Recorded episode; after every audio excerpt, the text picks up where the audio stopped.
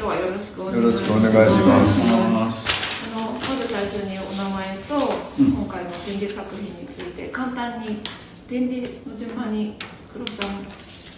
加藤さん長上さん、竹内さんの順でじゃあまずクロスさんから。はいお願いします。えっ、とクロスの号ですよろしくお願いしますえっ、と今回は、えー記録というテーマの展覧会なのでえっ、とそもそも人間の栄というかあの自体に、まあ、記録性というものは、まあ、多かれ少なかれあるものだとは思うんですけれども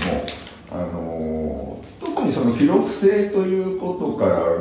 さらに記録っていうことをあえて美術の中で美術に記録性っていうのはほぼあのどんなことでも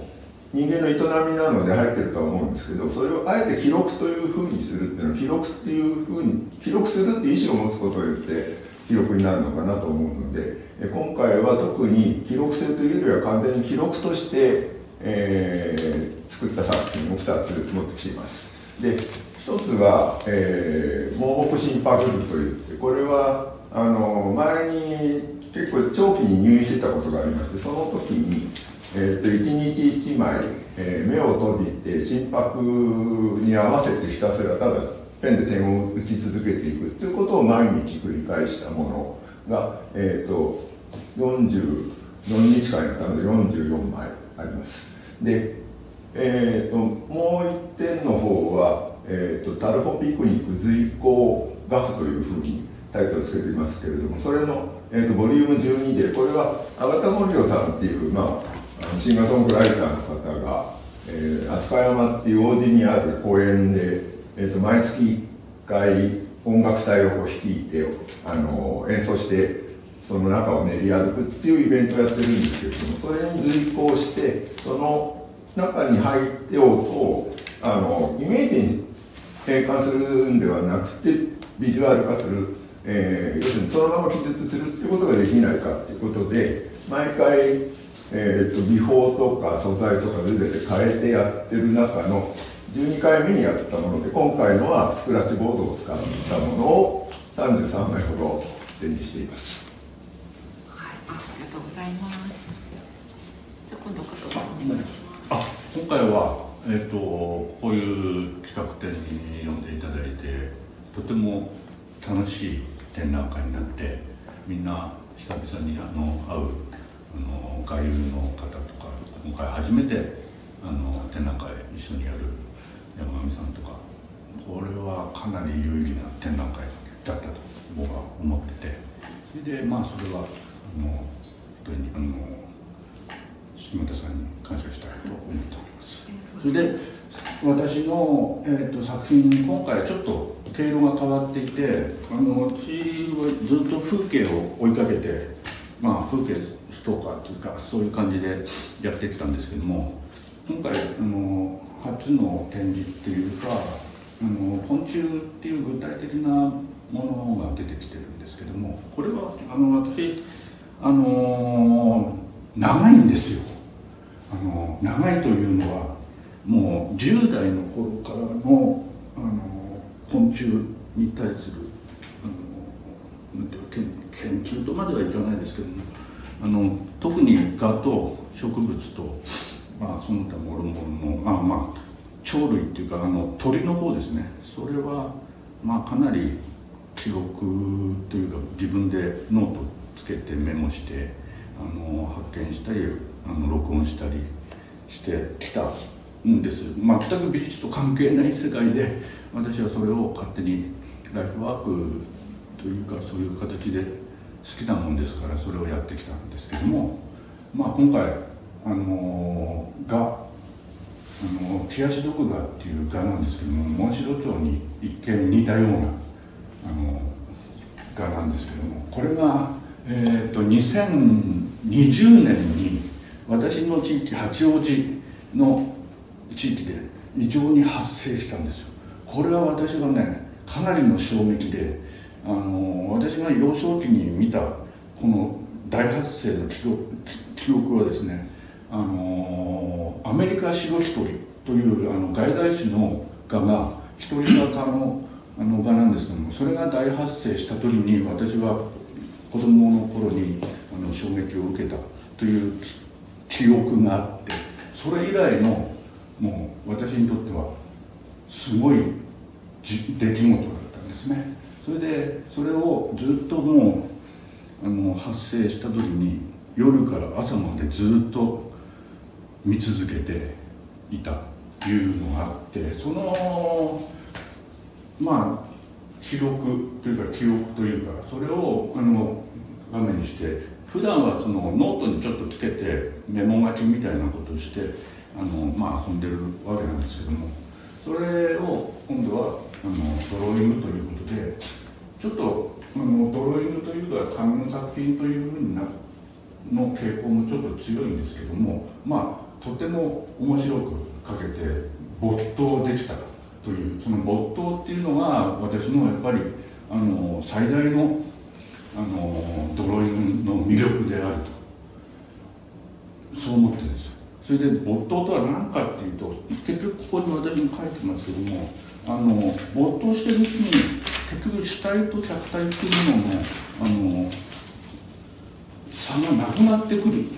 その時にあの自分の中で一つの何かこう観念というかそれがもう湧き起こってくるわけですね。そのあのそのイメージというかあの何かその浄化したような何かがに行き着いた時に私は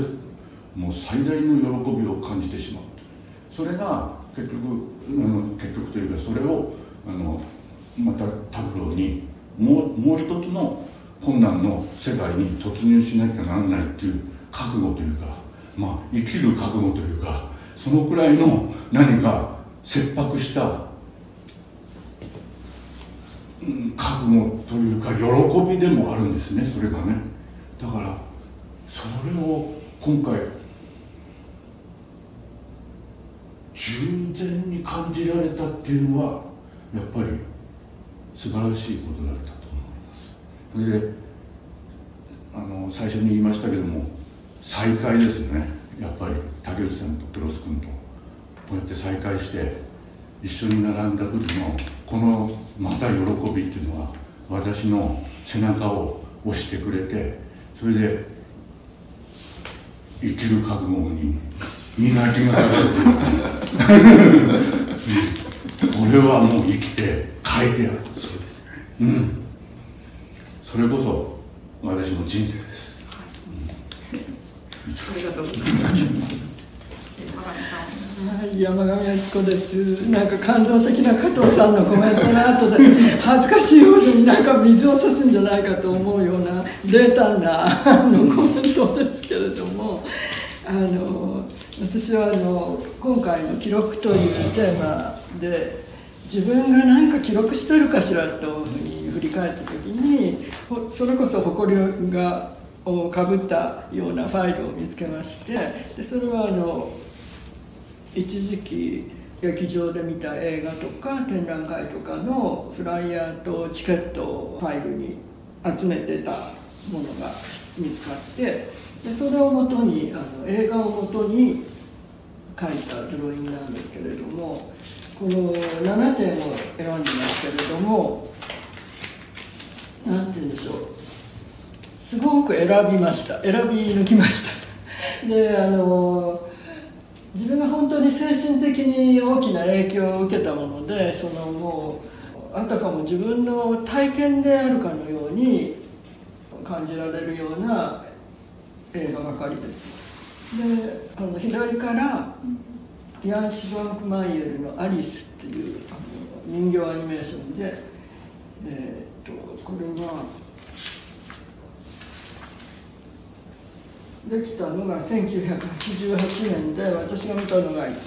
翌年の89年で89年にはあのベルリンの壁が崩壊した年ですので、まあ、その後徐々にチェコも自由化されたでしょうけれどもそのなんとなくやっぱり共産主義国の暗さが感じられるような映画です。でその隣があのタルコフスキーの惑星ソラリスでこれはあの鉛筆の跡も残すように書いてありますけれども映画の場面場面の中から選んでコラージュっていうかモンタージュするように構成した作品です。でこれは、えー、1973年だからまだソビエト時代の作品です。でその次が、えー、マルリット・ディアスのあの「トラック」っていう映画でこれはもうとても前衛的な作品ですパリの郊外をトラックが延々と走る場面とそれからデュラスとドパルジュが対談している室内のあのモノクロの画面が交互に出てくるんですけれども映画のこのトラックの走る場面には人物は一切出てこないんですね。であの話はそのストーリーは対話で成り立つっていうような映画でこれなんかやっぱり実験的なリラス的世界を感じられるような映画です。でその次が、えー、田舎司祭の日記でできたのが1951年でこれはロベール・ブレッソンの作品ですけれどもモノクロで本当にこう端正な美しい画面でこうミニマルな印象を残すんですけれどもとても精神的に深くて、まあ、一度見たら十分というような印象を残す映画です。その後やっぱりブレッソンをいくつか見なくちゃと思うような監督でした。でカラーになってからよりはやっぱモノクロの時の方が精神的に深いなというふうにあの自分では感じています。でその隣があのエリック・ロメールの「紀藤市長と文化会館」っていうコメディですけれどもとてもカラフルなあの楽観的な明るい印象の映画で対照的な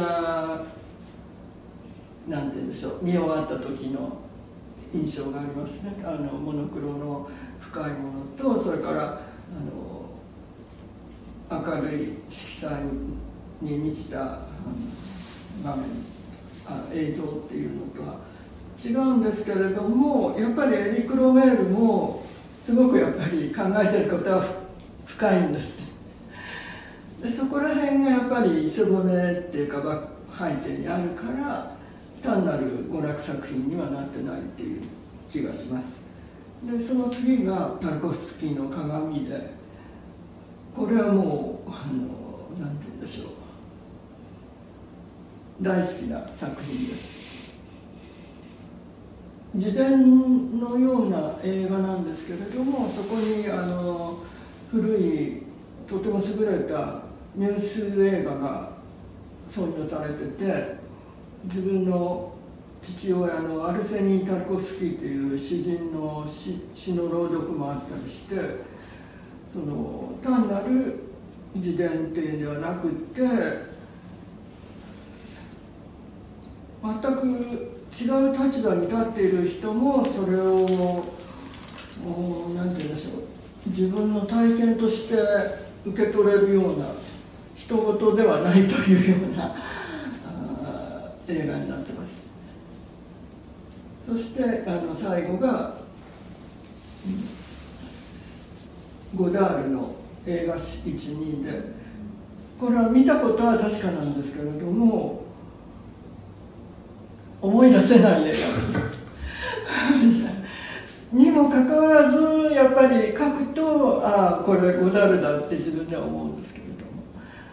まあ、そんな感じであの普段は書かない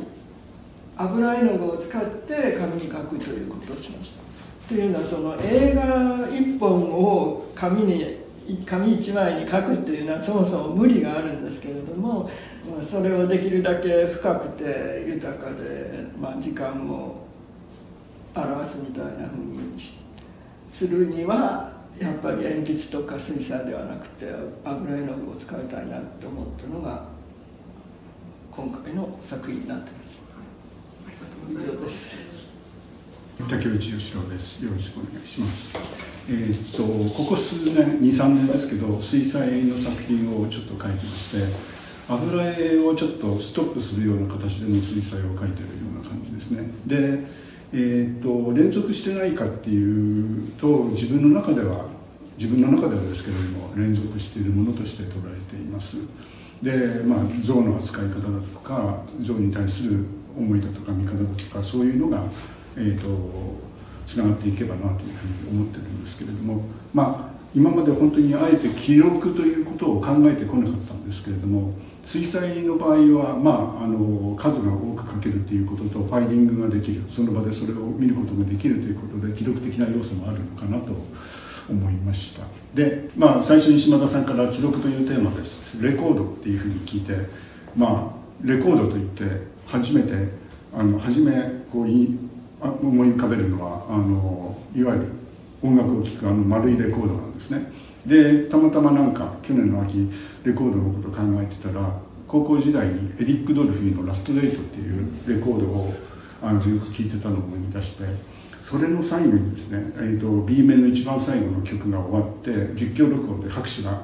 入るんですけどそこにかぶるようにエリック・ドルフィーの言葉が入ってまして音楽を聴いた時にそれは宙に消え去ってしまうもう二度と捕まえることができないっていう言葉が入ってるんですけれども、えーとまあ、長い本当は長いインタビューの中の抜粋をしたその数秒で終わる言葉なんですけども宙に消え去って捕まえることができないというのはどういうことだろうと。レコードとしてもそれは残ってるし自分たちはそれを聞くことができるのに演奏する本人は宙に消え去って捕まえられないともう思っているんだっていうのはちょっとまあ昔高校の時あまりものを考えませんでしたのであこういうことを言ってたんだなと。ふうに思いましたで僕ちょっと結構好きな本に、えーと、グデン・グールドのあの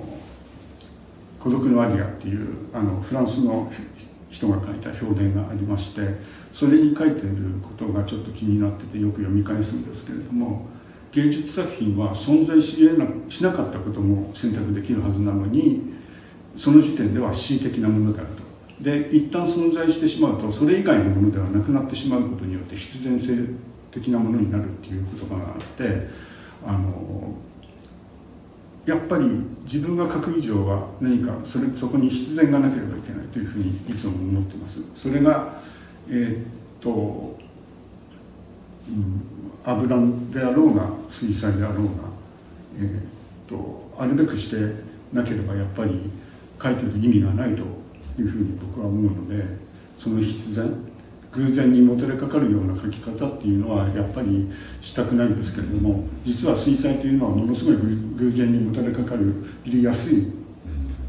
素材だと思います。水で散らしたりとかそういったことがやりやすいですしまあ鉛筆もそうですね。自分としてはそういった意味では自由にできて偶然になってしまいそうなところをなんとか最終的には回避したいなとは思っていますけれどもやっぱり絵作りの部分でそういうことをしてしまったりとかっていうところもあったりとかまあこれを連続的に続けるかどうかは別にしてこれを踏まえてまた油絵ちょっと描いてみたいなというのは思っています。